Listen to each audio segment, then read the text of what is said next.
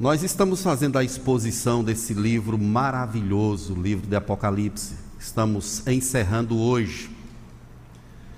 E aprendemos muito no decurso desse mês, é, estudando e fazendo as exposições.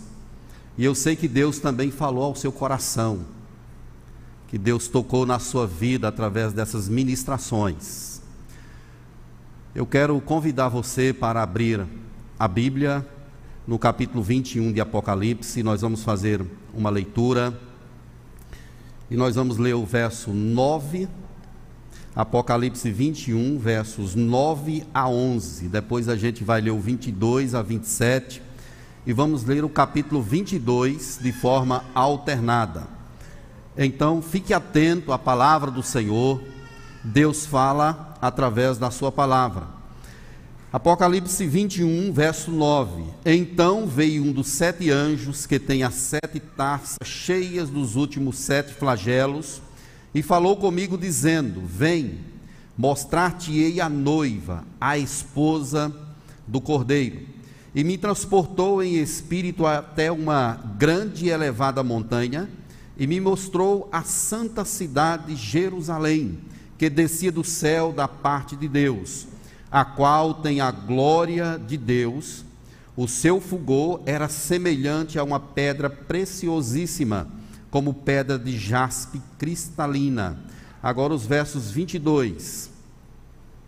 Nela não vi santuário, porque o seu santuário é o Senhor, o Deus Todo-Poderoso e o Cordeiro. A cidade não precisa nem do sol nem da lua para lhe darem claridade pois a glória de Deus a iluminou, e o Cordeiro é a sua lâmpada. As nações andarão mediante a sua luz, e os reis da terra lhe trazem sua glória. As suas portas nunca jamais se fecharão de dia, porque nela não haverá noite. E lhe trarão a glória e a honra das nações Nela nunca jamais penetrará coisa alguma contaminada, nem o que pratica abominação e mentira, mas somente os inscritos no livro da vida do Cordeiro. Agora nós vamos ler alternadamente o capítulo 22. Então me mostrou o rio da água da vida, brilhante como cristal, que sai do trono de Deus e do Cordeiro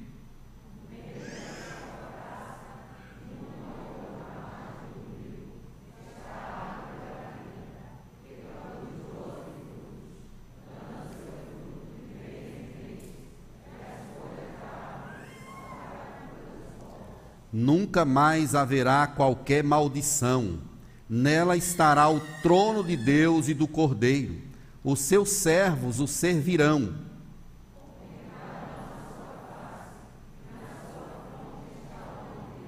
Então já não haverá noite, nem precisam eles de luz de candeia, nem de luz do sol, porque o Senhor Deus brilhará sobre eles e reinarão pelos séculos dos séculos.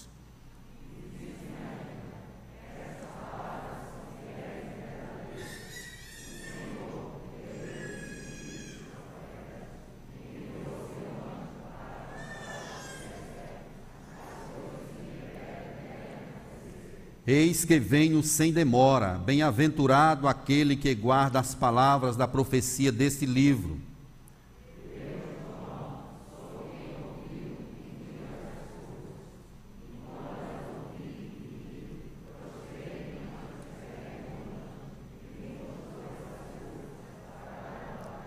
Então ele me disse: Vê, não faças isso, sou conservo teu, dos teus irmãos, os profetas e dos que guardam as palavras desse livro.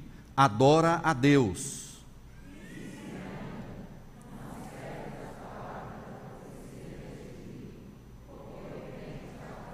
Continue o injusto fazendo injustiça, continue o imundo ainda sendo imundo, o justo continue na prática da justiça, e o santo continue a santificar-se.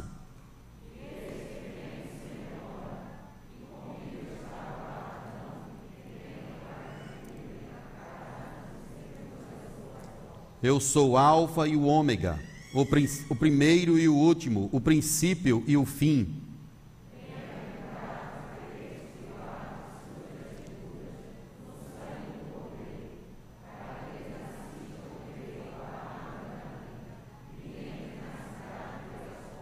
Fora ficam os cães, os feiticeiros, os impuros, os assassinos, os idólatras e todo aquele que ama e pratica a mentira.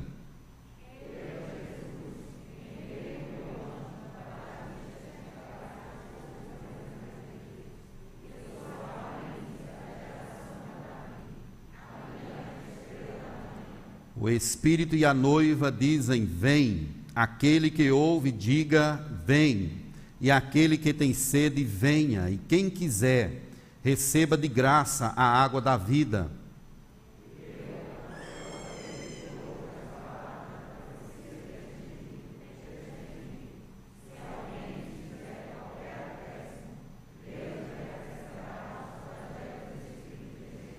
E se alguém tirar qualquer coisa das palavras do livro desta profecia, Deus tirará sua parte da árvore da vida, da cidade santa e das coisas que se acham escritas nesse livro.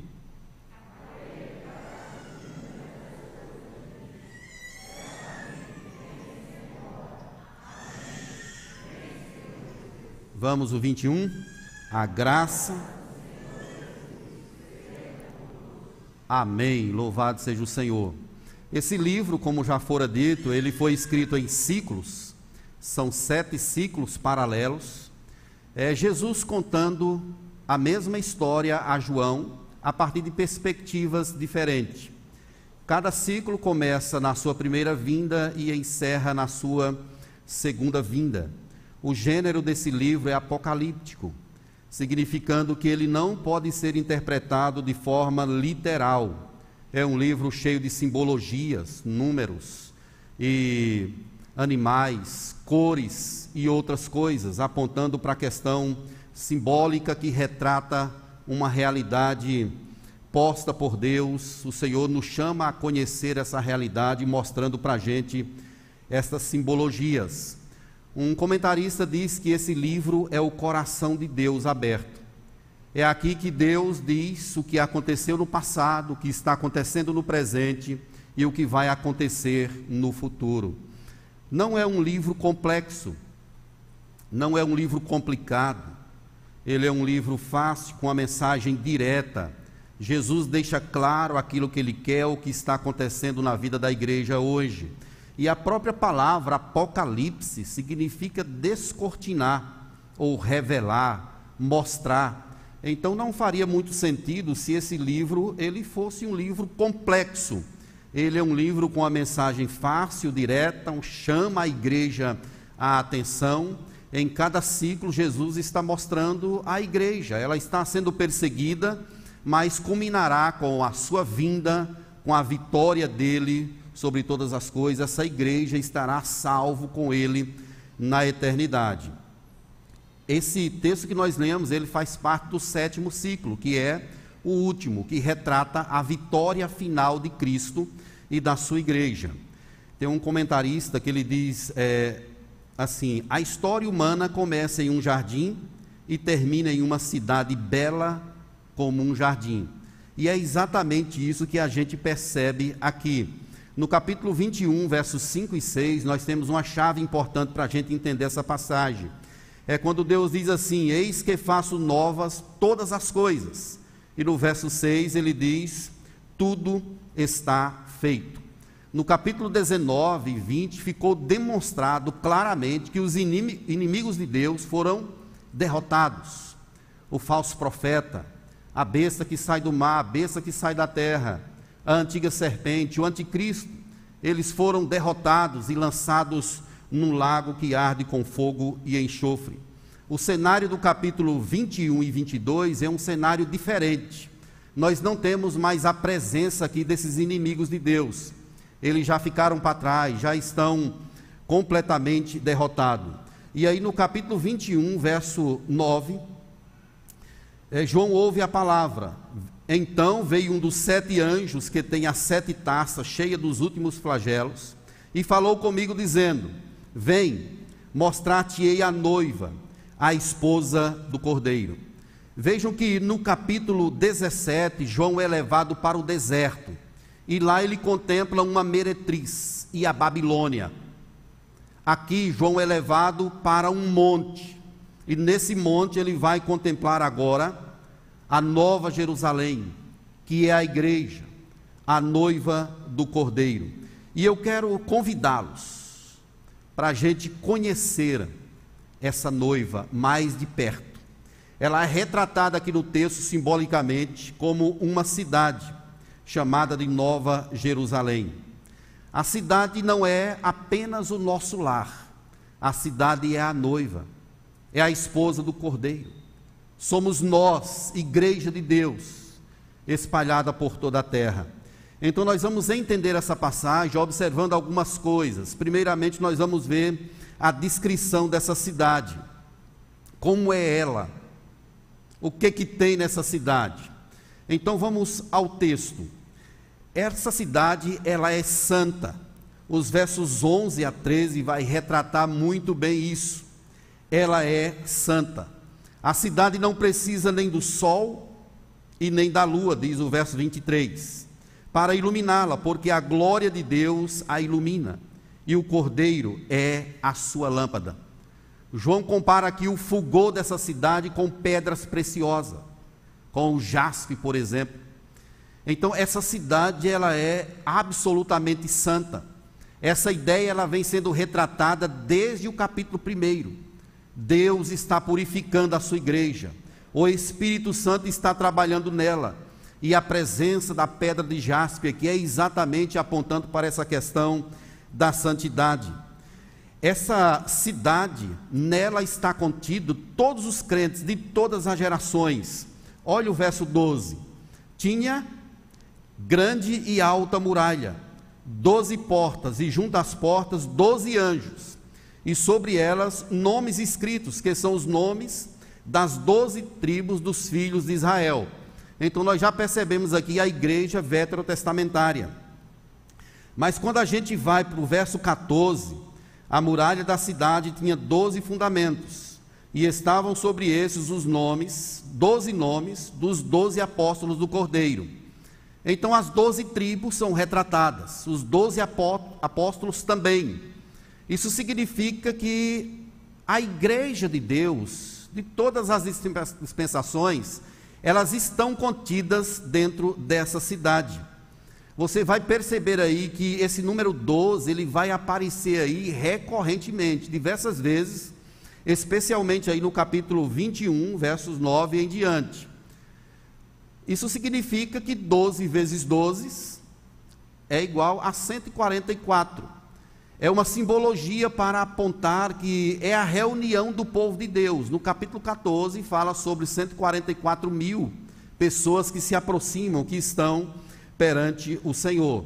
Então a igreja do Antigo Testamento e a igreja do Novo Testamento, o povo de Deus de todas as dispensações, estão aí presentes dentro dessa cidade. A cidade é absolutamente perfeita.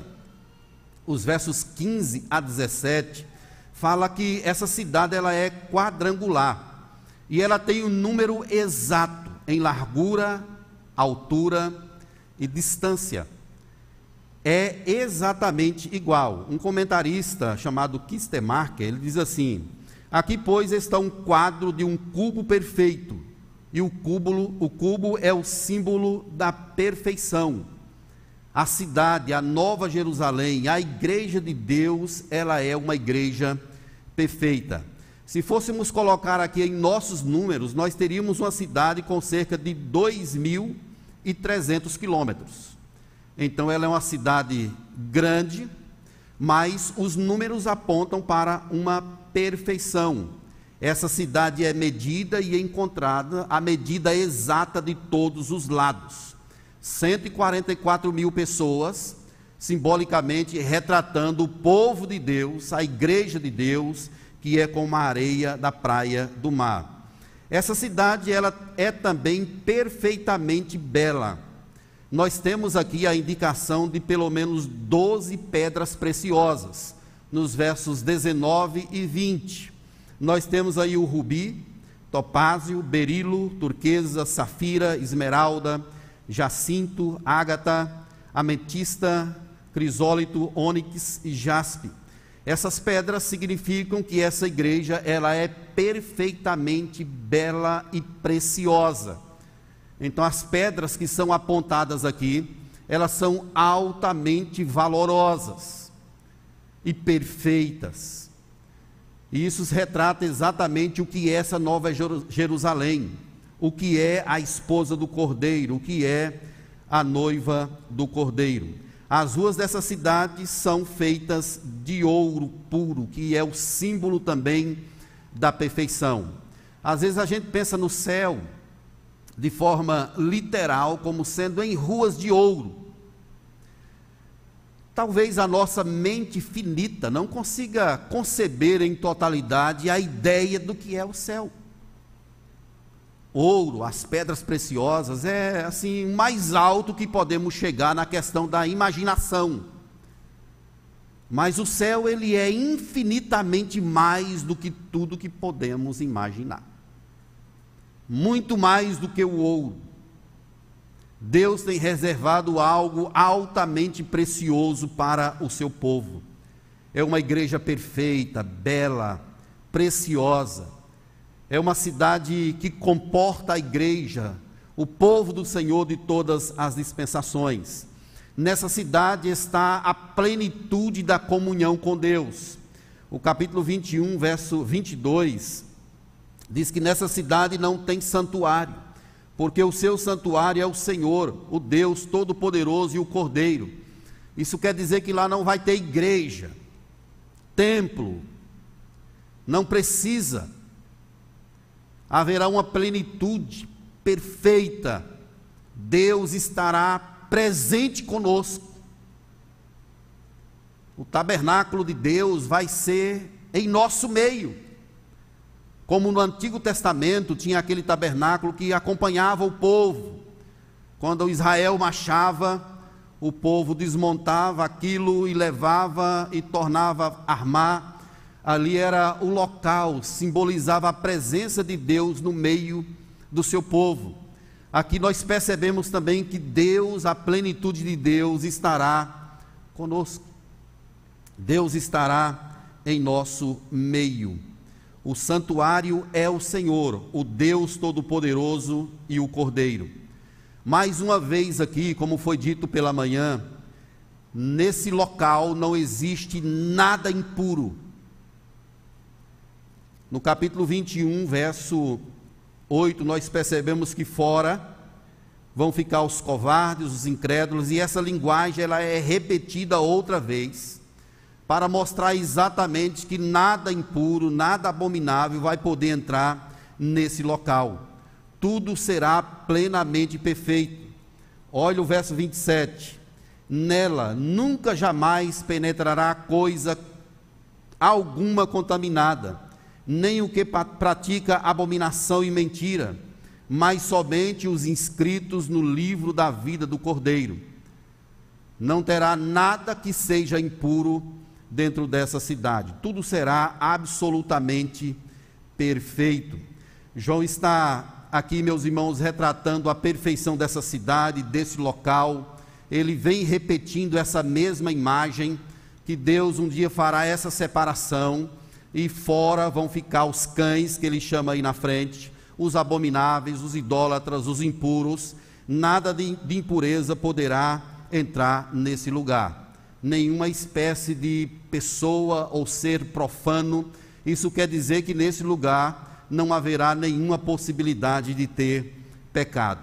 Então, esse é o primeiro aspecto desse, dessa tratativa que estamos tendo aqui é sobre essa cidade. Essa cidade ela demonstra a glória do céu, o que que vai ter no céu, como será o céu. Como será aquilo que Deus tem preparado para nós no final de todas as coisas? Mas tem um outro aspecto que é retratado aqui no capítulo 22, nos versos de 1 a 5, que é sobre o jardim renovado. Eu trouxe uma imagem, não sei se dá para Marcos mostrar ali, Marcos para a gente ver uma relação lá de Gênesis com o Apocalipse. Então, em Gênesis, o céu e a terra são criados. Apocalipse, novos céus e nova terra. O sol é criado em Gênesis, o sol é desnecessário em Apocalipse. A noite é, é definida lá em Gênesis, em Apocalipse não há noite. Os mares são criados em Gênesis, mas em Apocalipse os mares não existem mais. Em Gênesis a maldição é anunciada, em Apocalipse não existe mais maldição. A morte entra na história em Gênesis, no Apocalipse não há morte. Em Gênesis o homem é afastado do jardim. Em Apocalipse, o homem é restaurado ao paraíso. Em Gênesis, a tristeza e a dor têm início, mas no Apocalipse não há mais lágrimas e nem dor. Isso é o paraíso de Deus sendo renovado, sendo restaurado, o jardim sendo refeito para a glória do Senhor. E um comentarista, ele diz assim: aqui está um quadro novo, do novo jardim. A revelação de Deus começa com Adão e Eva no paraíso, com a árvore da vida e um rio para regar esse jardim. E sua revelação se encerra com o quadro dos redimidos nesse jardim renovado, com a árvore da vida e o rio da vida fluindo do trono de Deus. Aqui, meus irmãos, nós temos a presença simbólica de um rio que significa vida. No céu nós vamos ter vida plena, perfeita, total. Deus fez em Gênesis um jardim, colocou o homem, o homem pecou contra Deus, foi expulso desse jardim, e de lá para cá Deus estabeleceu uma perspectiva de restauração. Deus vem anunciando em Êxodo, Números, Deus vem tratando isso em todos os livros da vida, mostrando que Ele está restaurando um povo para a glória do seu nome. Adão e Eva são expulsos do jardim, mas aqui em Gênesis nós percebemos que Deus traz de volta. Tem uma árvore aqui nessa, nesse novo paraíso, tem a vida de Deus está presente aqui essa árvore produz fruto de mês em mês. Aí no capítulo 22, verso de número 2, no meio da sua praça, de uma e outra mais do rio, está a árvore da vida, que produz doze frutos, dando o seu fruto de mês em mês, e as folhas da árvore são para a cura dos povos. Isso quer dizer que a presença dessa árvore extinguirá toda espécie de enfermidade significa que todo mal ficará de fora, não haverá mais nada contaminado, não haverá mais dor alguma, porque as primeiras coisas terão passado. A árvore ela é colocada aqui de forma simbólica para tipificar a questão da vida de Deus que estará presente. E a presença de Deus garante que não haverá nenhum acometimento maléfico para aqueles que estão no paraíso. Que bênção! que maravilha, tudo um dia será perfeito. Agora pense comigo. A gente passa esses momentos aqui na igreja e é algo muito gostoso. Mas aqui na igreja ainda tem pecado. Até as nossas orações, às vezes, podem estar carregadas pelo pecado. Eu posso estar pregando aqui e você está pecando aí no banco. Acontece. Nós moramos em um mundo caído. Agora imagine a gente morando em um lugar que não existe nenhuma possibilidade de pecado. Que maravilha, tudo perfeito, a plenitude da comunhão com Deus tomando conta de nós. Não me pergunte porquê, mas Deus colocou em Lúcifer e na terça parte de anjos a possibilidade deles pecarem. E eles caíram. Deus colocou em Adão e Eva essa mesma possibilidade: pecar ou não. Adão e Eva pecaram e essa possibilidade foi tirada. O segmento da vida de Adão e Eva agora é só para o pecado eles estariam inclinados para sempre a viver uma vida pecaminosa distante de Deus. Mas Deus interveio com graça, bondade e misericórdia. É por isso que Gênesis 3,15 já aponta para o sacrifício de Cristo. Ele vai esmagar a cabeça da serpente. Nós temos a mesma disposição de Adão hoje.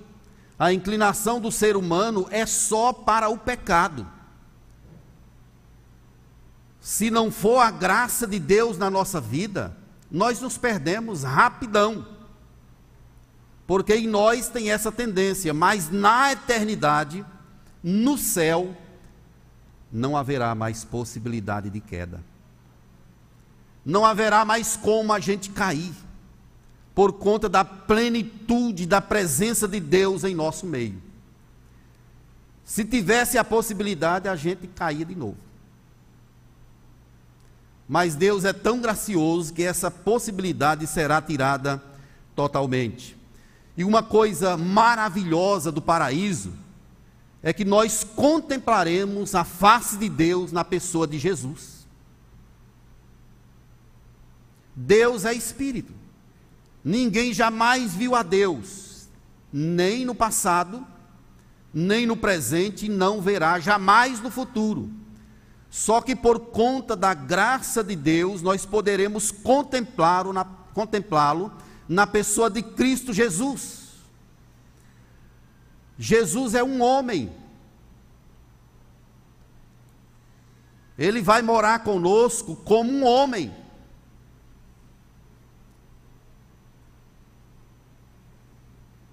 Está escrito em Atos: o anjo diz: Varões galileus, por que estáis olhando para as alturas? Esse que dentre vós é assunto aos céus, voltará da forma como visse subir.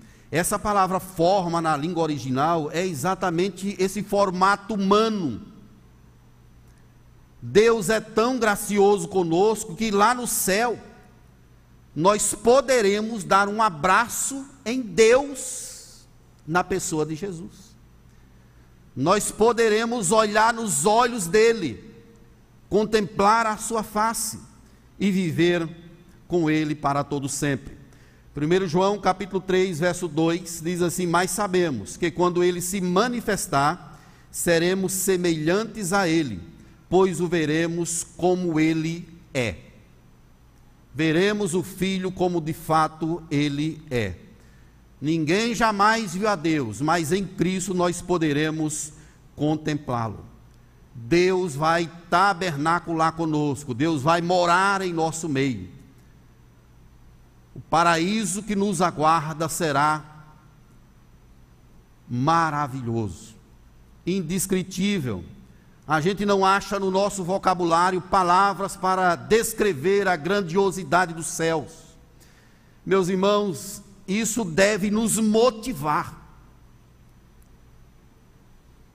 Isso tem de nos fazer desapegar-nos às coisas da terra e viver para a glória de Deus. No final dessa nossa história, tem um paraíso nos aguardando. Amém, igreja? Deus está nos esperando. As lágrimas serão enxutas dos nossos olhos. Não haverá mais dor. Haverá um reencontro. Um grande reencontro. Que maravilha! E estaremos para sempre, pelos séculos dos séculos, não mais terá fim, em uma plenitude eterna Paulo dizia que tinha desejo de partir e estar logo com Cristo, que é incomparavelmente melhor. Tem uma eternidade nos aguardando, uma vida plena, perfeita. Vamos perseverar no caminho de Deus, na casa de Deus, na adoração ao Senhor. Ele preparou algo maravilhoso para nós, nem olhos viram, nem ouvidos ouviram não é apenas um lugar com ruas de ouro, pedras preciosas, é muito mais que isso. É a plenitude de Deus e do Cordeiro que estará conosco. A presença dele preencherá todo o vazio do nosso ser. Aqui na terra sempre está faltando algo.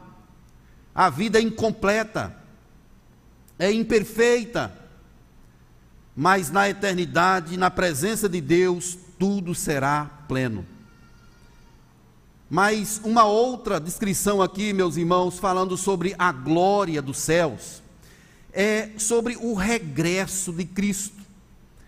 Aí dos versos 6 até o 22, ele fala sobre essa vinda iminente de Cristo. Diz aí que enviou seus anjos, verso 6, capítulo 22, verso 6.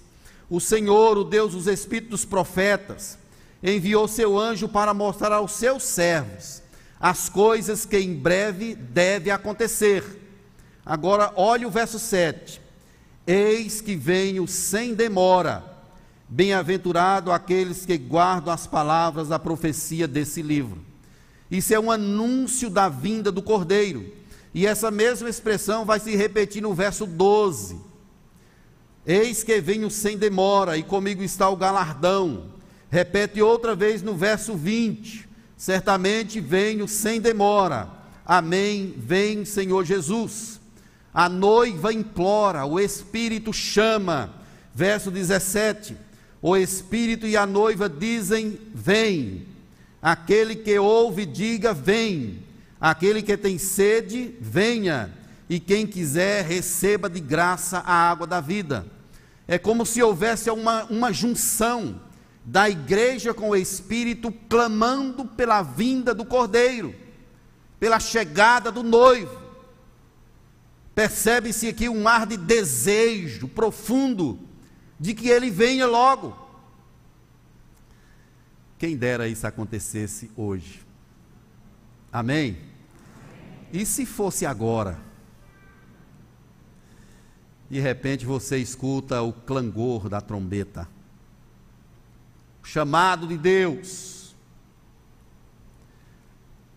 Jesus chegando, certamente quem tem Cristo no coração está preparado, porque não é você quem está se preparando, não é você quem está se ataviando, é o Espírito Santo que está ataviando a noiva, não somos nós. O Espírito Santo está preparando essa noiva para entregar imaculada ao Cordeiro. Há um clamor, um desejo para que ele venha logo. E isso aqui retrata algo que vai acontecer de forma iminente. Cristo está chegando. Cristo está vindo nos buscar. Meus irmãos, hoje eu estava respondendo a um irmão uma, uma pergunta que ele me fez sobre a questão do coronavírus o que, que eu achava sobre isso. E eu disse para ele que eu não tinha dúvida de que isso é Deus tocando uma trombeta. Deus está soando a sua trombeta e chamando a atenção da humanidade. Ninguém consegue segurar esse negócio. Está mais do que provado que o álcool e o gel não estão adiantando, que a máscara não está adiantando, que o isolamento social não está adiantando. Ninguém consegue conter esse negócio. É algo mais profundo, é coisa de Deus. É coisa do Espírito. Deus está soando a sua trombeta. Quem tem ouvidos, ouça. A humanidade está sendo chamada para voltar o seu coração para Deus, para se arrepender dos seus pecados. Cristo está chegando. Mateus 24, Jesus fala sobre a sua vinda e conta quatro parábolas em sequência. E todas as parábolas falam sobre vigilância. Vigia. Mateus 24, 44 diz lá: Ficai apercebidos, porque quando menos cuidais, o filho do homem virá. E Mateus 25, 13 diz: Vigiai, pois porque não sabeis nem a hora e nem o dia. Deus está alertando o seu povo. Preparemos-nos para o fim. Vivamos para a glória de Deus, buscando as coisas de Deus. O Espírito está nos preparando, mas a igreja também tem a responsabilidade de marchar em direção à cruz, em direção a Cristo, vivendo para o seu inteiro agrado. Olha o alerta do verso 11: continue o injusto fazendo injustiça, continue o imundo ainda sendo imundo, o justo continue na prática da justiça e o santo continue a santificar. Isso aqui significa assim: a despeito de tudo que já foi falado, de tudo que você já viu, de tudo que experimentou, continue fazendo o que você está fazendo. E você vai ver onde isso vai acabar. Numa linguagem nossa, é isso que esse texto está querendo dizer. Ele está aplicando aqui uma sentença para a gente entender assim: olha, Deus já falou de toda forma. Apesar de Deus ter falado de forma tão clara, os homens ainda não se arrependem.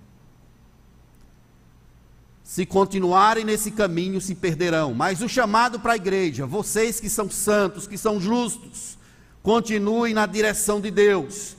William Hendrickson, ele comenta esse verso e diz assim: Não impeça o homem que, a despeito de todo apelo, admoestação e exortação, endureceu-se completamente em sua iniquidade não impeça de continuar na sua injustiça, e nem o corrupto de continuar na sua corrupção.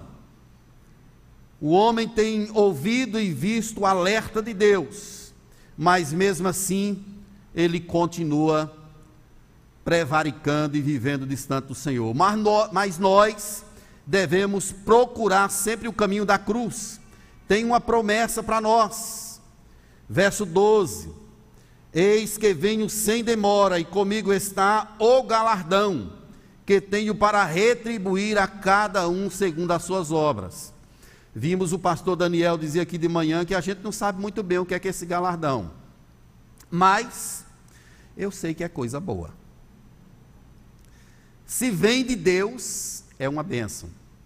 E o galardão, ele não significa que será um pagamento por aquilo que a gente fez mas será um presente de Deus para nós.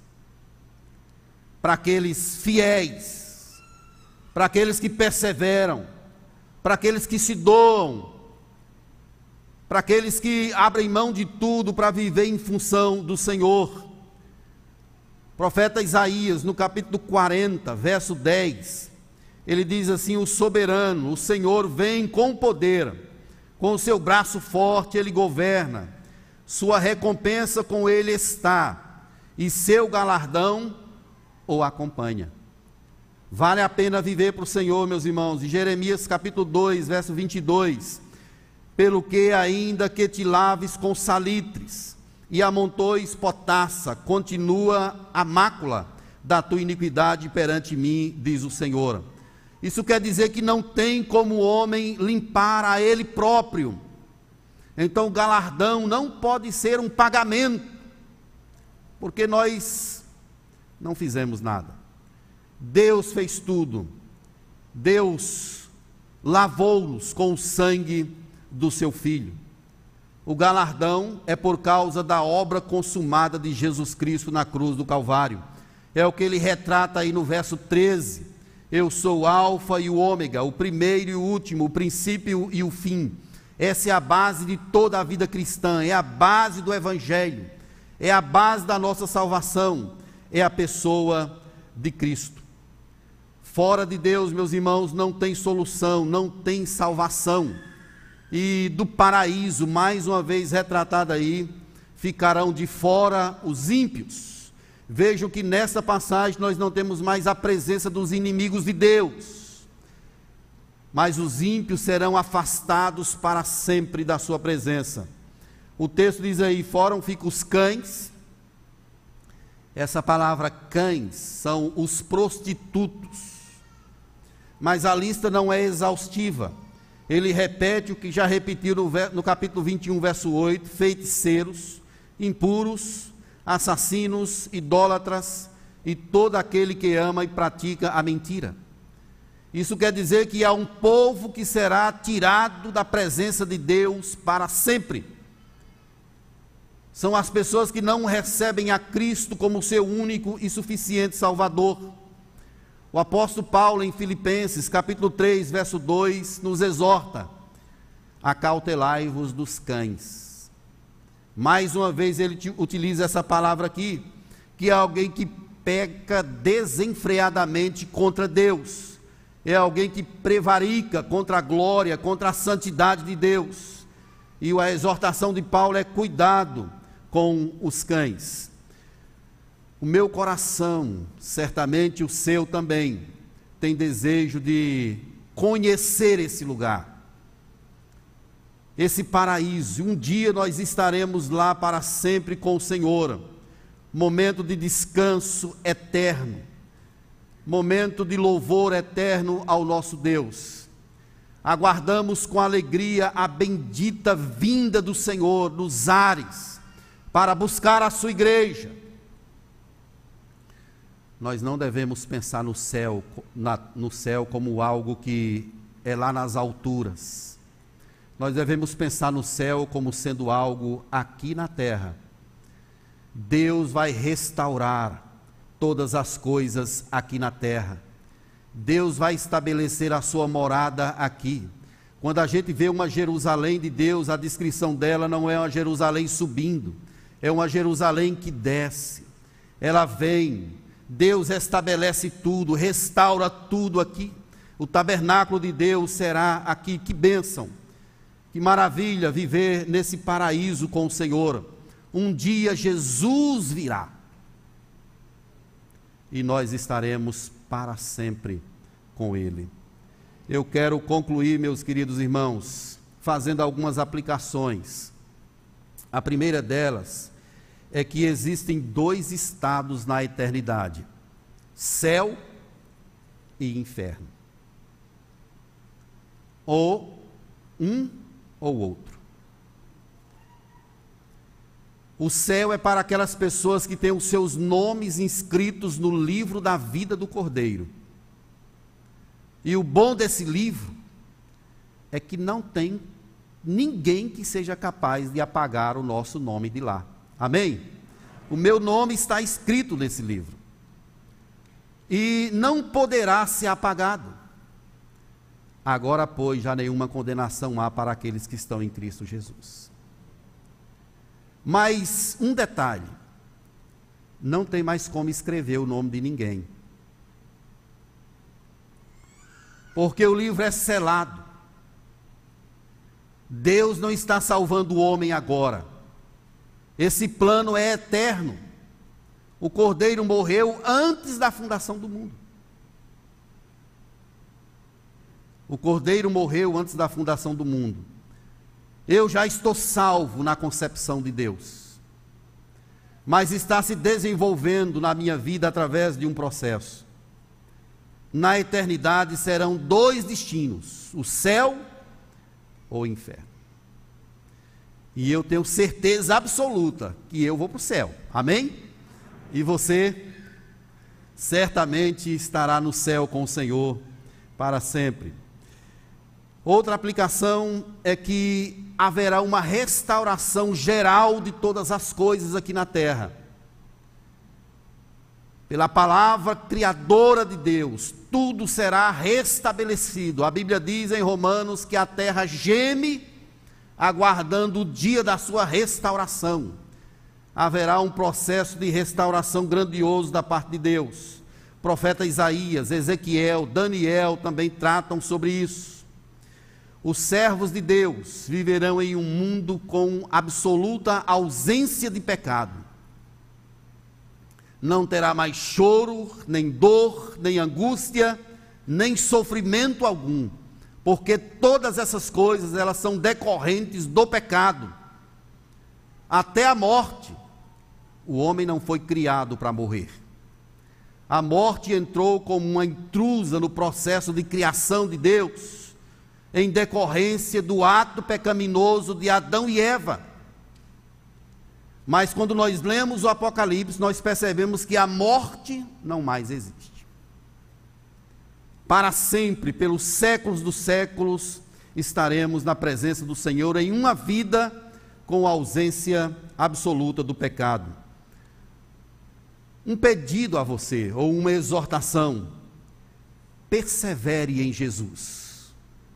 No final dessa vida tem uma pátria. uma pátria celestial. Hebreus retrata sobre ela. Quando fala sobre os heróis da fé, diz que esses homens almejavam uma pátria superior, celestial. É uma casa não feita por mãos humanas, está sendo preparada pelo Senhor. Está sendo preparada pelo Senhor, então persevere.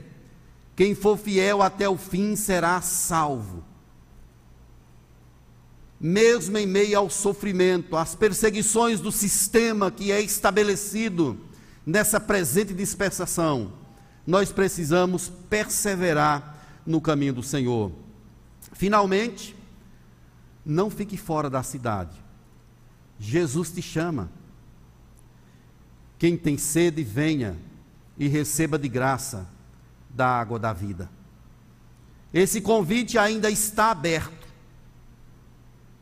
Ele ainda está aberto. Quem sabe você entrou aqui nessa hora nesse culto. E o seu nome também está inscrito no livro da vida. Isso um dia será despertado no seu coração pelo poder do Espírito Santo que usa a palavra. Que bênção se isso fosse agora. O Espírito despertando o seu coração para você entender que o seu nome também está escrito no livro da vida. Louvado seja o Senhor. Amém. Vem, Senhor Jesus. Que esse seja o nosso clamor, igreja. Que nós sejamos motivados pelos céus. Se a nossa esperança for apenas pautada nas coisas aqui da terra, nós somos os mais infelizes dos homens. Não amarre com muita força as tuas cordas aqui. Não finque profundamente as suas estacas, porque nós não somos deste mundo. Um dia Deus virá, restabelecerá a ordem que o pecado de Adão e Eva causaram, a desordem que eles causaram com o pecado, tudo será restabelecido por Deus. Então nós devemos viver na perspectiva do céu. Não ajunte para vós outros tesouro na terra. A traça corrói, os ladrões roubam. Ajuntai nos céus esse é o chamado de Deus para nós. O apóstolo Paulo vivia dizendo assim: olha, pensem nas coisas lá dos céus, não nas que são aqui da terra. Olhem para o futuro, olhem para a pátria que te aguarda, olhe para o presente maravilhoso que Deus te deu em Jesus Cristo. Não deixe as coisinhas da terra te atrapalhar. O recado de Hebreus é assim: deixando, tirando de vocês todo o peso que tenazmente te assedia, corramos com perseverança, marche, caminhe, não deixe nada, abra mão das coisas da terra e viva na perspectiva do paraíso, da eternidade. Imagine um coral de anjos, a igreja de Deus de todas as dispensações, cantando um coro de aleluia, de louvor, de adoração. Eu quero chamar os meninos do Ministério de Louvor, eu os convidei para cantar um cântico chamado Alfa e Ômega. Eu tenho certeza que você conhece esse cântico. Esse é antigo. Nós vamos cantá-lo com alegria. Eu queria pedir a você para ficar de pé. E nós vamos entoar esse louvor ao nosso Deus confiado nessa soberania do Senhor, nessa graça do Senhor, nessa misericórdia de Deus que nos acompanha. Deus tem feito algo grande por nós e ainda nos preparou uma eternidade com o seu Filho Jesus Cristo. Então vamos cantar com todo o nosso coração.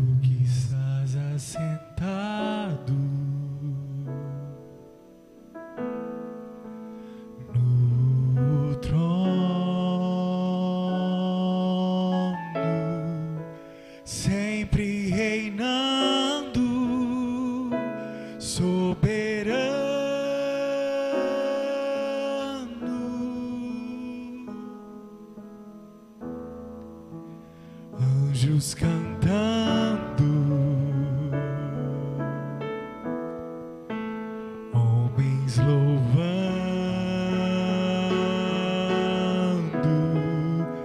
Deus reunido com seu povo.